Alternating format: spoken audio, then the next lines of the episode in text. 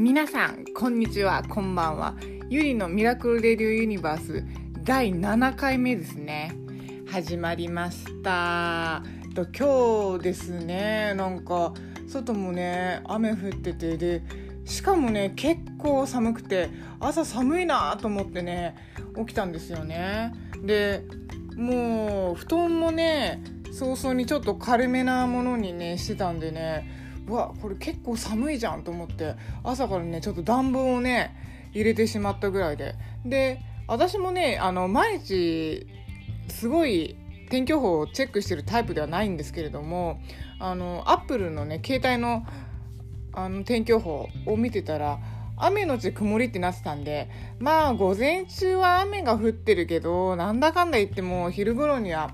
止むかなと思ってたんですけどね。全然止まずに。で止むどころかちょっと強くなってきてね。あーなんかちょっと今日はなんかこういう感じかと思って。でまああのコロナ関連ですよね。で今日もあの家にいながらねちょっと作業をしてていろんなラジオを聞いてたらねなんかすごいねあの私は興味深いニュースが入ってきまして。でスウェーデンですね。スウェーデンの、あのー、学者さん疫学専門家のあのダグネル氏。ダグネルさんですね。ダグネルさんがなんかすごい興味深いことを言っていてね、あのー、人口のね57%が抗体を持てば現状が変わるっていうそのコロナに対しての現状が変わるんではないかっていうねことを言っていて。でもうねこのコロナウイルスはもう長期戦ってことでねあの世界が動いているんですけれども。でこの長期戦になるっていうことを踏まえてねあのスウェーデンは日常的なね対策を国民が常識的にあの行うこと以外もう対策がないって言っているんですよね。でスウェーデンはねあの日本日本と同じぐらい緩いじゃあ緩いのかななんかあの緩めの措置であのロックダウンをねしていないんですよね。でこのことに関してねまあ多分日本も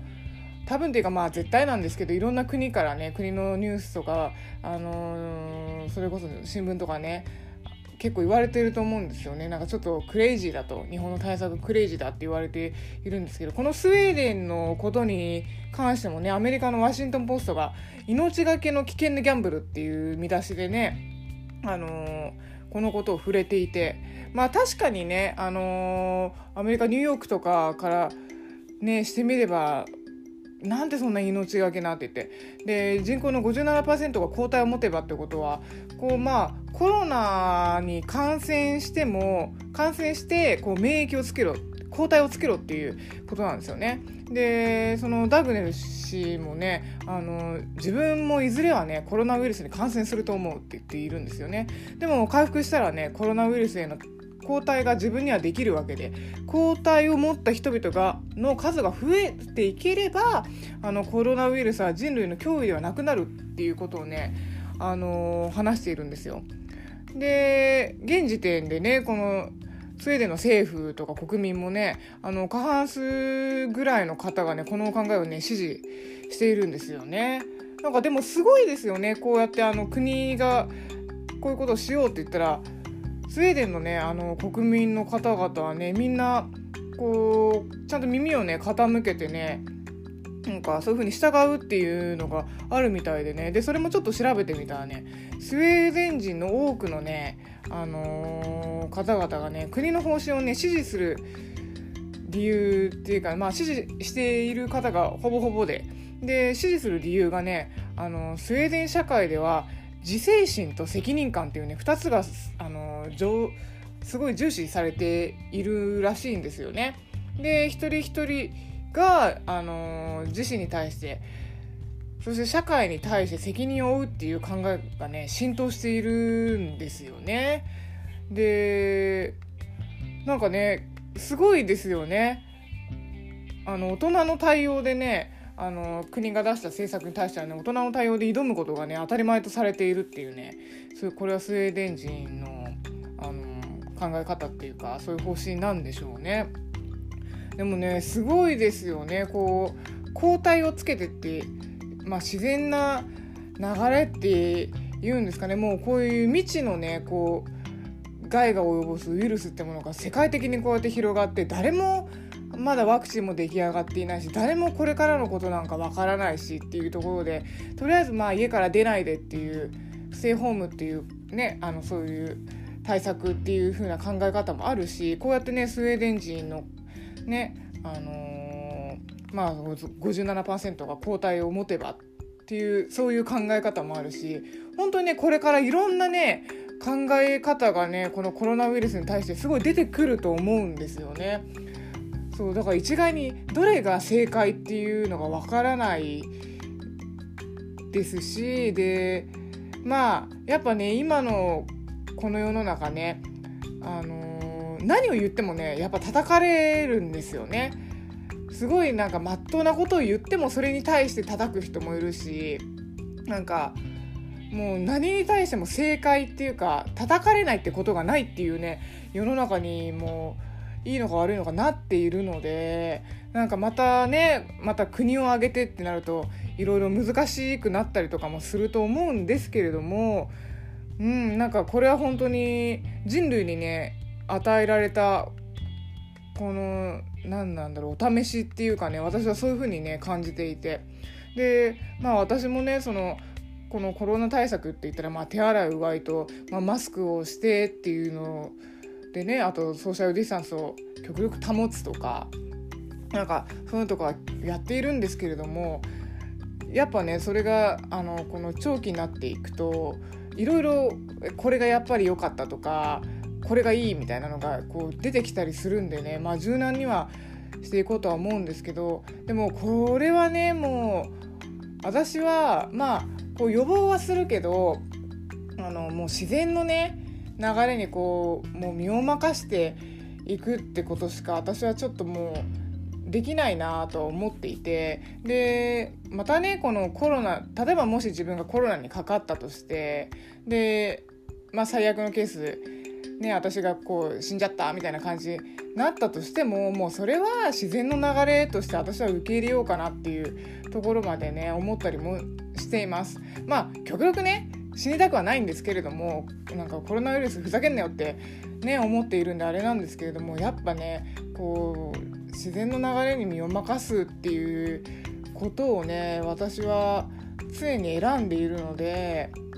うんなんかいろいろね毎日新しいこうニュースが上がる中いろいろ考えさせられることがねあるんですけれどもねそうこんな皆さんはねどんなあのまあ、対策っていうのをしているのかなと思っていたところで、あの、お便りがね届いたんでちょっと紹介したいと思いますね。でお便りの内容がえっ、ー、とこの方はラジオネームがないからどうすればいいのかな？まあ匿名希望さんということでねいいかな？こんばんは。えっと、夜息子をトントン寝かしつけながらゆりさんのレディオを聞くのが最近の楽しみです。ありがとうございます！素晴らしい。誰かのね楽しみになってるってねちょっと私は生きがいを感じますね。素晴らしい。であちょっとあのお便りに戻りますね。とあとえっとマスク足りていますか？私もマスクが手に入らずマスクにティッシュを忍ばせて直接口に当たらないようにして使っているのですがこれってどうなんでしょう？笑い。こんなことゆりさんに聞いてすいません。これからも素敵なラディオレディを楽しみにしております。ありがとうございます。そうですね。あの実はね私もねあのマスクがねもうすぐなくなるぞって言った時にねあの同じことをしていました。私もねあのティッシュをねこう折りたたんでマスクにね忍ばせてたんですよ。で、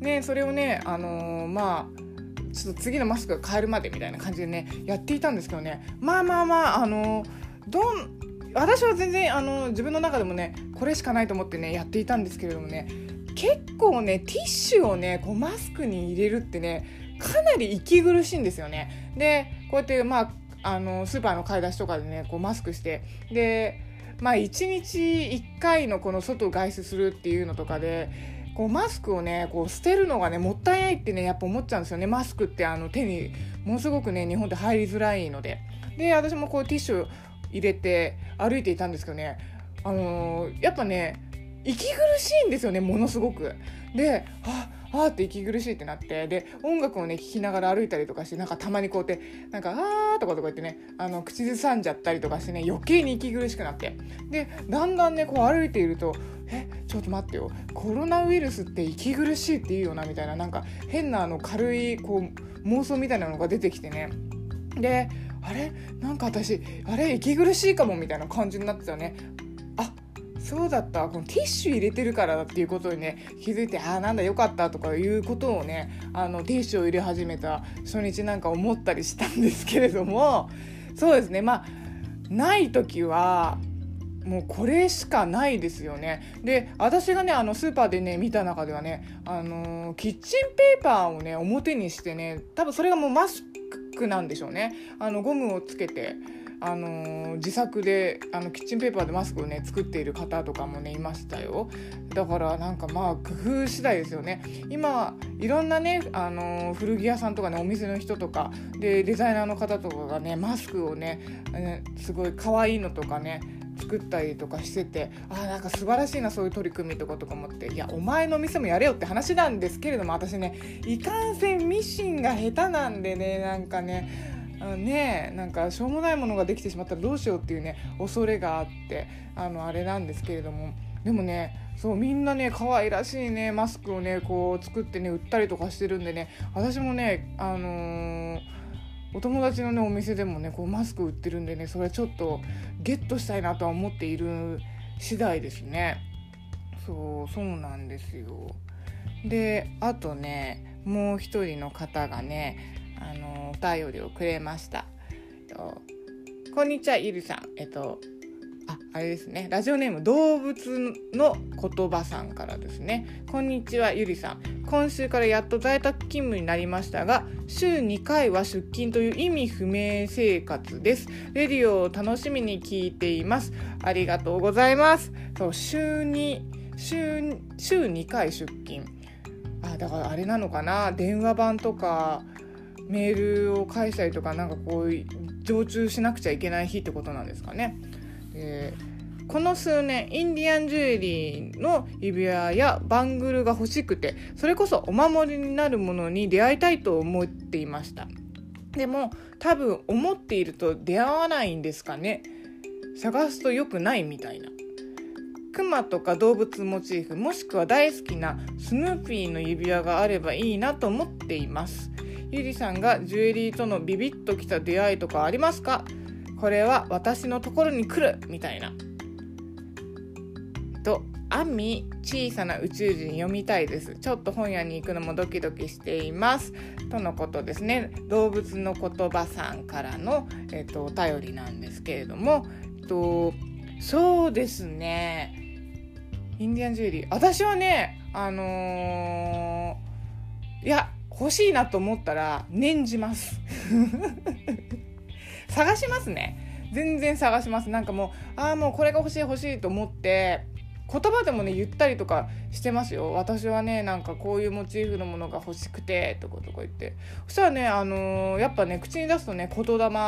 ですよね。なんか言霊がこう働いてくれてなんかそれをね引き寄せてくれたりとかってねあるしあとは頭の中でね常に考えとくようにしてます。なんかこういうものを探してるっていうのはなんかもう私はこういうものを探してるこういうのが欲しい絶対こういうのを買って帰るとか買い付けの時とかですよね。なんかそういう風にしてるとねこうなんかそれに近しいものとかまあどん詰まなものとかもね出てくるんですよ面白いことに。だからね念ずるうんあのあえてねこう探さないみたいなのより私は頭の中でえこれが欲しいのになとか考えること考えたりとかするようにねしていますよ。そしたらねあのー、こう引き寄せみたいな感じでねそれがピッて出てきたりとかしてなんかあこれこれってね思うことがあります。でゆりさんがジュエリーとのビビッときた出会いビビッときた出会いはですね出会いはね毎回なんですよね毎回買い付けに行ってでまあ買い付けのそのする街とかねあのマーケットとか行ったりとかするとねやっぱり絶対ビビっていうものはあって中にはね全然なんかああこれ違うなみたいなのとかもあるんですけれどもなんかこう何なんだろうふってねそのものにね見られてる感覚になったりとかねするんですよね。でなんかちょっとあれ？ってこういろんなジュエリー見てたりとかいろんなねヴィンテージのものとか見てたりとかすると視線を感じてねあれ？と思ってそのラックに行ったりとかそのブースに行ったりとかするとね自分が思い描いてたものとかあもうこれ絶対欲しい買って帰ろうみたいなのがね結構あるんですよね。だからねあの第6巻とかじゃないですけどねありがたいことにね私結構その感がねあの昔からありましてねそうなんですよ。なんかまあえー、気持ち悪いとかとか言って言われるかもしれないんですけどこうなんとなくね見られてる感覚がしてそのところに行ったりとかすると自分があのビビッとくるようなものがねあったりとかはすごいありますね。そういうことがあります。で一番ねビビってきたのはそうですね。あでもそうだな。インディアンジュエリーも自分でもうビビッときてで結構買い値も高かったんでね。あもうこれは自分用にしようと思ったものとかもねあるんですけれども。でうんなんかインディアンジュエリーあとメキシコのねジュエリーとかも好きなんですけれどもね。特にね私はそのインディアンジュエリーインディアンのね思想ってものがねなんかやっぱググってきてねあの、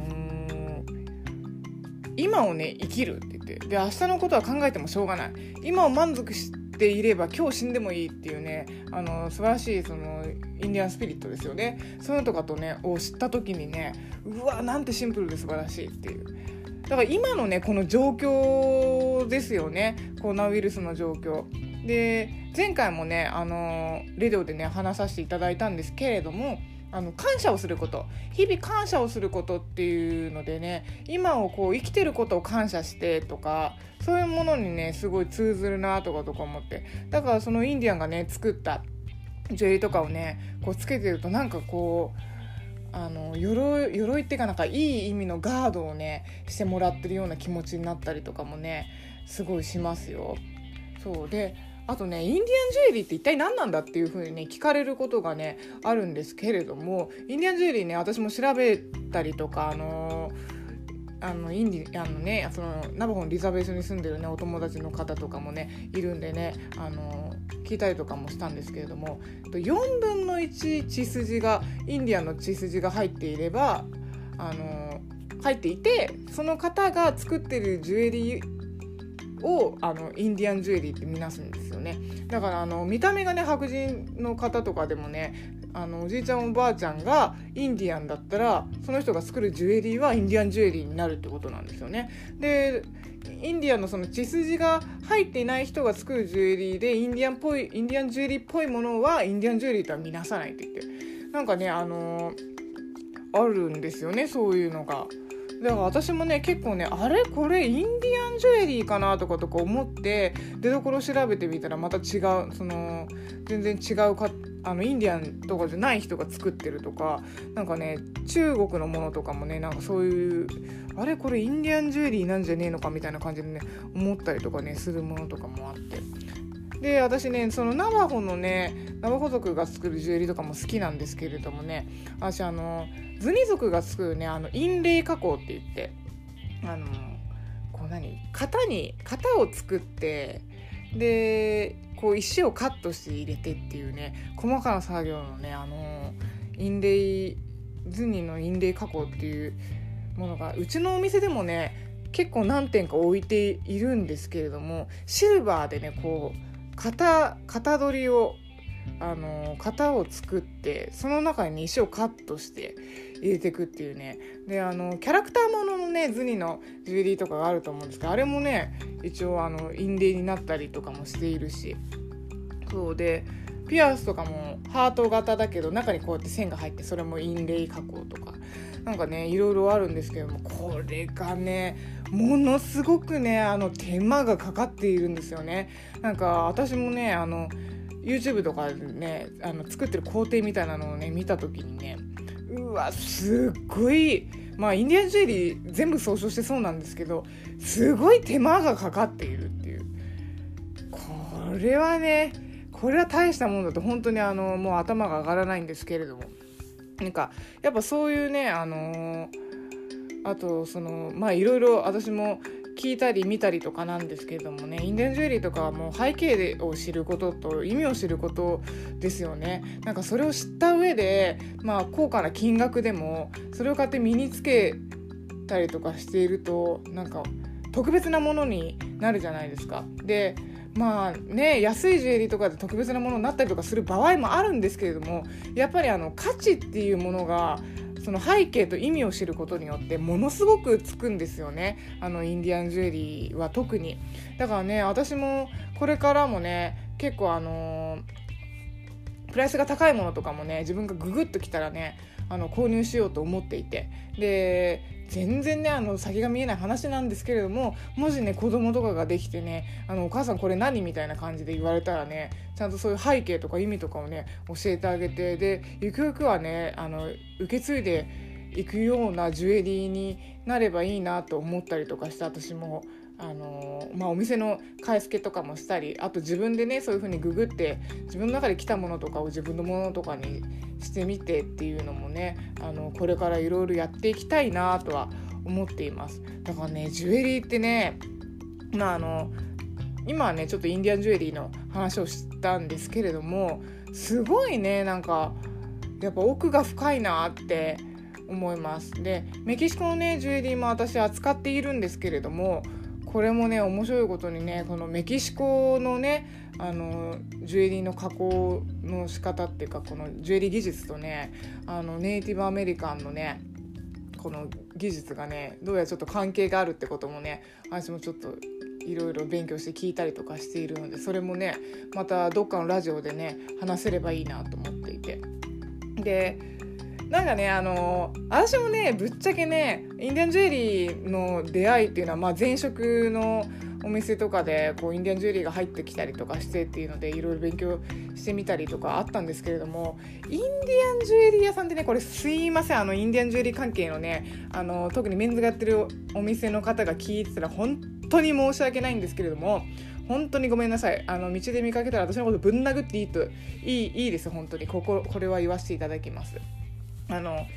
入りづらいんですよね。メンズの方がやってるインディアンジュエリー屋さんって。で私もね、あのー、何軒か一人でねふらって行かせていただいたんですけれどもねやっぱり、あのー、見づらい、あのー、圧がすごいんですよね。まあよくてよくいい意味でも悪い意味でもそうなんですけれども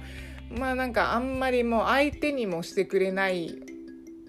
感じでなんかふんみたいな。で接客も別になかなかったりとか。でえお前これ知らないの？みたいな感じとか上から来られたりとかね。なんかあもうこれはもう人生の先輩と思ってナムさんっていう唱えてあちょっとすいません初心者なんでっていうところから入ってってなんかいろいろねあの小先輩方のねお話をこう接客とともにこう聞かせていただくんですけれどもね。あのねなんかちょっと私はねそういう空間がちょっと居づらくてでお店にねこうジュエリーを置いこう置き置いててでまああのインディアンジュエリー好きな方とかねお店の方もね来てくれていたんですよね。でああもう絶対そう絶対そうみたいな。あこの人絶対あのインディアンジュエリーの仕事してる人だなみたいな。でそういう人たちってねやっぱもちろんインディアンジュエリーもつけてるしなんかそれに見合った格好とかもしてるんですけどね。最後私がねあの確認するところがねメンズの人ってねまあ大体ポケットにねタバコ入れてるんですよ。ね、でタバコ入れててで絶対そのタバコの銘柄があのアメリカンスピリット。絶対そうなんですよ。あの黄色いものかあの緑ですね。あのメンソールのもの。で私もね昔はタバコ吸ってたんでねよくわかるんですよ。アメリカンスピリット吸っちゃいますよねインディアンジュエリー好きな方。もうスピリットこうなんかもうタバコでも受け継いでるぜみたいなね感じのねそうありますよね。はいあのすいません。あの道で見かけたらすいません。ぶん殴ってください。ありがとうございます。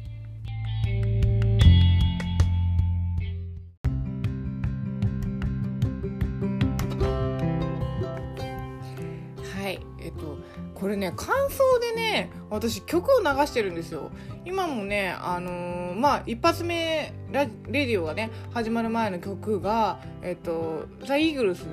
のね私の大好きな曲かけたんですけれどもね今ね、えっと、ジャーニーのね「センハイマーラブ」あのかけたんですけれどもねあの今日、あの友達のともやくんにね言われたのはねゆりちゃんのラジオ聞いてんだけど Spotify で聞いたらねこの曲が流れないんだよねみたいな感じで。であとはあの他の友達もあれ音楽って入れてるの？っていう風に言われて。だからみんな Spotify で聞いているのかな？私ねこれねアンカーっていうアプリでねあの、レコーディングしているんですけれどもね。だからアンカーをダウンロードしてくれた人はね多分ね曲聴けてるんですよね。30秒だけねあの、曲をね感想とかに流してて。そうまあでもね音楽もねなんかちょっと聞きたいなって言って30秒だけなんですけれどもね私の音楽に興味があるみたいな人はねアンカーをダウンロードしてもらってねこのレディを聴いた方が音楽は一緒に楽しめると思います。でそうだあのさっきのねラジオネーム動物の言葉さんの最後のね「あのアミ小さな宇宙人買いに行くのがあの緊張する緊張するっていうのかな？なんで書いてあったんだっけ？あのまああの出歩くっていうのがあれですよね。あの怖いですよね。本屋さんとかもやっているんですけれどもね。人がいると思うんで。あのぜひアマゾンでアマゾンで購入してください。私もね実はねあの確かねこれアマゾンで買ったのかな？あの本屋さんに行った時にねこれがないって言われちゃってねまあしょうがねえ。じゃあアマゾンかとか思ってねアマゾンで取り寄せました。でこのね続編もねあのそうあの検索してねちょっとあの本屋さんから直接取り寄せようかなってね今回は思っています。そうなんですよ。であとはそうですねもう一通ですね。もう一通今日はちょっと読まさせていただきたいんですけれどもとラジオネーム猫より犬派さんですね。いいですね。猫より犬派さん。ゆりさんこんにちは。こんばんは。こんばんは。こんにちは。とと今流行っているバッグは小ぶりなものなので私も何個か小ぶりなバッグを購入したんですけれども結局は不安症で大きなバッグしか持ちませんゆいさんのバッグは大きいですか？こんな質問して申し訳ございません。とラジオネーム、猫犬派さんですね。と私はね、とまあ小ぶりなバッグあんま持たないかもしんないですね。なんか仕事上いろいろあの送らなくちゃいけないね。あの商品とか書類とか入れるからあのエコバッグみたいなちょっと大きいやつをね持つことが多いんですけれども。でも結局ねバッグの中身ってねもう鍵と携帯と、まあ、金財布、まあ、カードか。だから財布ですよね。だから鍵携帯財布しかね入れてなくて。であとまあ化粧帽子とかもね化粧ね私一切外で直さないんですよ面倒くさくて。でまあよれてもよれるっていうかなんかちょっとマスカラがこうやって落ちてきてもなんか手でピピって弾いたりとか。であとリップぐらいですね。リップはなんかもうポケットの中に入れるぐらいで。そうですね。であとまあちょっとジュエリーの替えを替えのポーチをぴょこって入れておくだけなんで。だからまああの全然ねオフの日とかは小さいバッグかもう持たないですねバッグ自体を。もう持たないでもうコートとか着てるんだったらコートのポケットとか入れとくしであとはね休みの日とかだったらもうカード1枚とか小銭じゃらじゃらってねあのポッケの中入れてそれで終わりみたいな感じですよねなんか身軽にねなんかオフの日は過ごしたいなとかとか思ってでこれもねあのー不安なんでって言ってますもんね。で私ね本当にねもう先のことはもう考えないとかもう今だけ今今がこう楽しければいいみたいなね感じの考え方にねだんだんあの年を取ってこうやってシフトしてったんですよね。で先のねあの見えないことの不安とかを考えても結局何にもならない。何にもならないしなんかその不安だけがこうやって襲ってきて全然楽しくなくなっちゃうんですよね。だからなんかこれだったらどうしようあれだったらどうしようこれがなかったらどうしようみたいなね感じになっちゃうからバッグが大きくなっちゃうのかなとは思うんですけれどもなんかもう考えないしなんか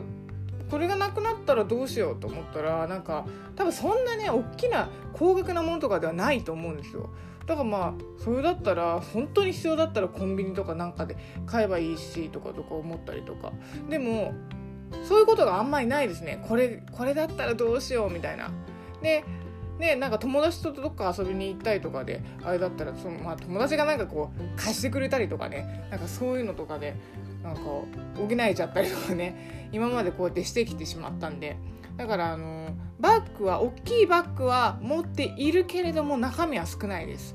中身は少ないですね。だから、まあ、結果的に大きいバッグは持っているのかなんかそういうことになるのかな。えいいんですかね？なんかこんなこんな返答で私の猫より犬派さんは。でも本当そうですよ。あの見えないことを心配してもねしょうがないです。しょうがない。これのコロナウイルスの件も今日ほぼほぼあの最初から最後までコロナウイルスのね件にねなっていると思うんですけどね。もうね先は誰も分かんない。これに関しては。もうね分からないんでね。もう心配しないように自分ができることだけをしてそうですね。流れに身を任して生きていこうかなって私はねあのー、今日もねお風呂の中で思いながら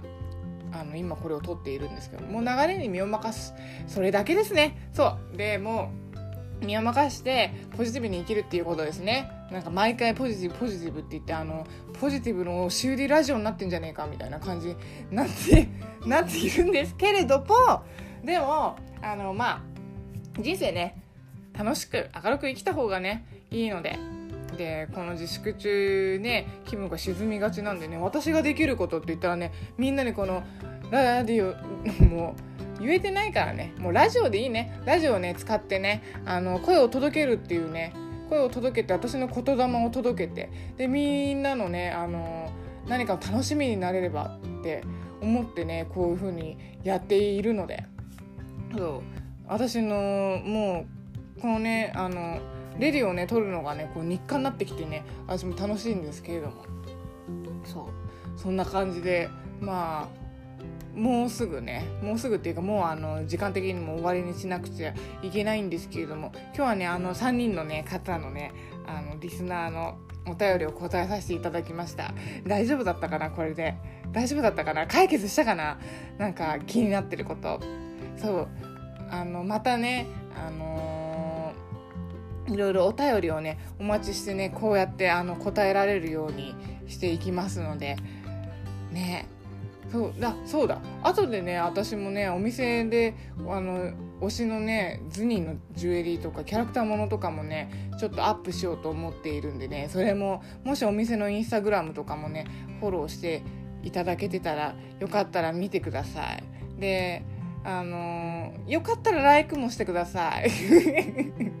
よかったらライクもしてください。でもっとよかったらあの友達に広めてください。あなんかあんなお店あるよみたいな。であんなお店のこのオーナーの人が店主さんがこんなラジオもやってるぜみたいなのも広めてくれたらねすごい嬉しいです。まあ、そんなこんなで、ね、ゆりのミラクル・レディオ・ユニバース第7回目が終わります。皆様えっとおやすみなさい。おはようございます。どっちかになるのかな？でもあのー、総称してね良い一日をお過ごしください。ではねじゃあね。バイバイ。あばよ。